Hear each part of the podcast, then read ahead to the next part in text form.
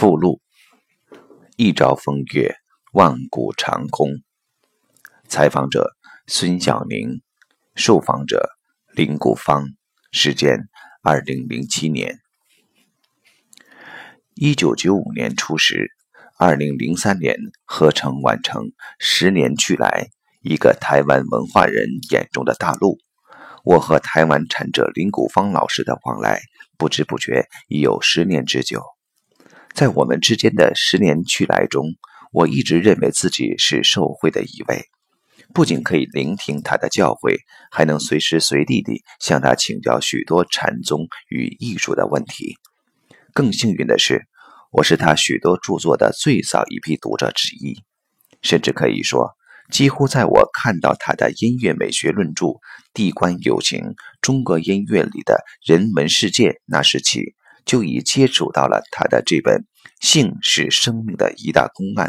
本书台湾版书名，相比那部盘篇与文字同样精美的音乐美学论著，《性是生命的一大公案》的确只能算部薄册子。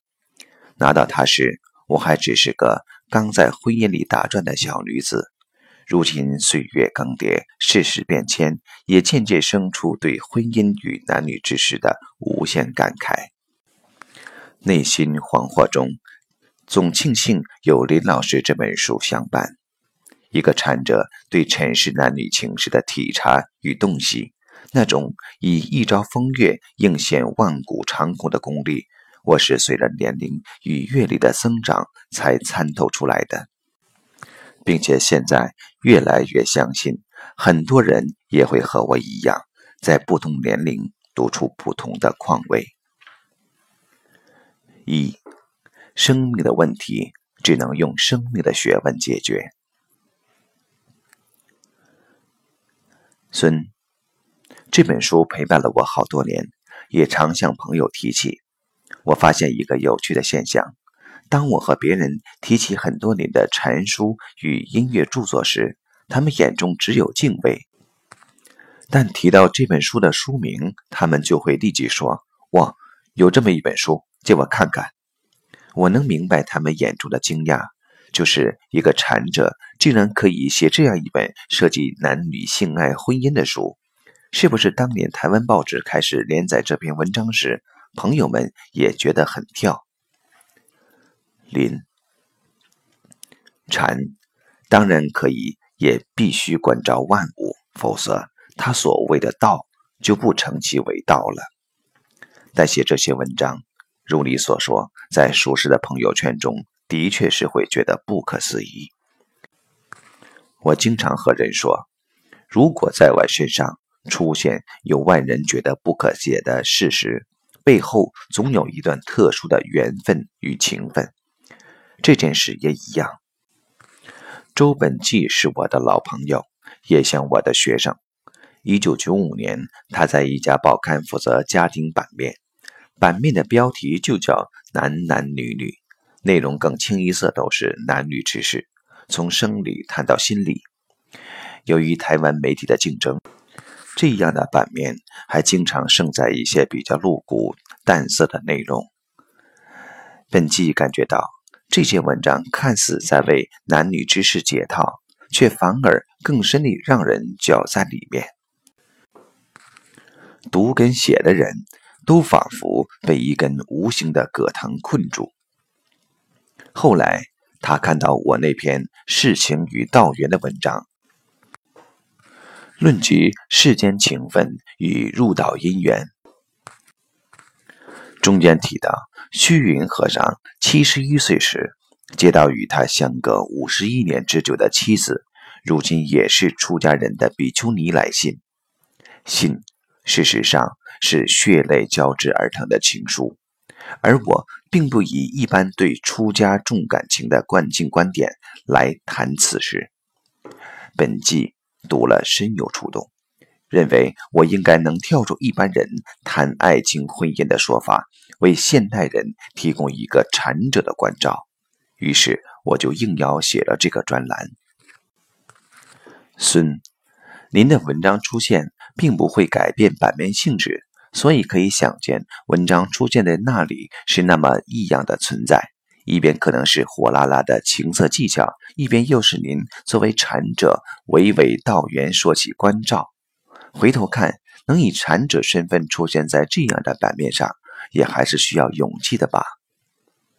林，禅者随缘做主，我这人做事就这样，答应了就去写，不去想那么多。当时写的很随性，写完后发觉五十二篇原来也可自成体系。就像我后来写禅书“禅两刃相交”一样，孙有佛学家说您的禅书“禅两刃相交”是林谷芳从自己口袋里掏出来的东西。我看这部书有同样的感觉，最大的感受是体贴。您对爱情的变与不变，对外遇的解读，都不是简单的一个是非判断。而是先关照缘起，然后梳理中间的脉络，目的不是让我们得到结论，而是认识生命本身。林这本小说当年在台湾出版，算不上主流，因为大家谈男女都不是这样谈的。但确实有文化人为这本小书感谢我，包括一些台面上的。他们看来对文化上的事情非常精到，甚至在某个领域领一时一地风骚，但面对生命中的切身问题却显得无能为力。我理解这本书至少为他们的生命做了一些点醒，而这种关照又不是台湾那些关于谈男女爱情婚姻的专家所能给予的，好像谈男女性。与婚姻就一定非要涉及对情色技巧、权利义务的辨析，才可窥见实相。孙，您说到，看来文化层次很高的文化人，也在婚姻爱情方面深陷泥沼，这一点我愈来愈有感觉。我经常见到的悖论是，那些经常为大家排解心理问题的专家，经常自我崩溃。而一些好谈夫妻之道的专家，自家事情则一团糟。所以我特别认同您书中的一句话：生命的问题需要生命的学问来解决，生命的因缘也得以生命的态度来面对。有些文化人不缺专业知识，但唯独缺生命的学问，甚至不一定理解什么叫生命的学问，所以就不可亲不可敬。林。这本书里有一个词句，我在台湾常用，也是佛教的词汇，叫“关照”。关照其实就是整体而透彻地看待与自己有关的事物，在理智与情感方面，因此能达到一种平衡。关照要做到的，首先是如实，要不带成见，最终达到整体透彻又不失友情。这样的一种态度，其实是现代学问最欠缺的。相对于整体，现代的学问是分割；相对于透彻，现代的学问喜欢在现象上做分析。相对于友情，大部分现代学问都跟我们的生命本身没多大关系，因为太强调学问研究的客观，反而跟自己的生命不能相应，也就无法解决生命。本身的困境。当然，现代的学问会从所谓的客观中抽取一些应对的方法，或是说一种技巧，但它是否有效，就生命而言，还取决于后面一个更根本的态度问题。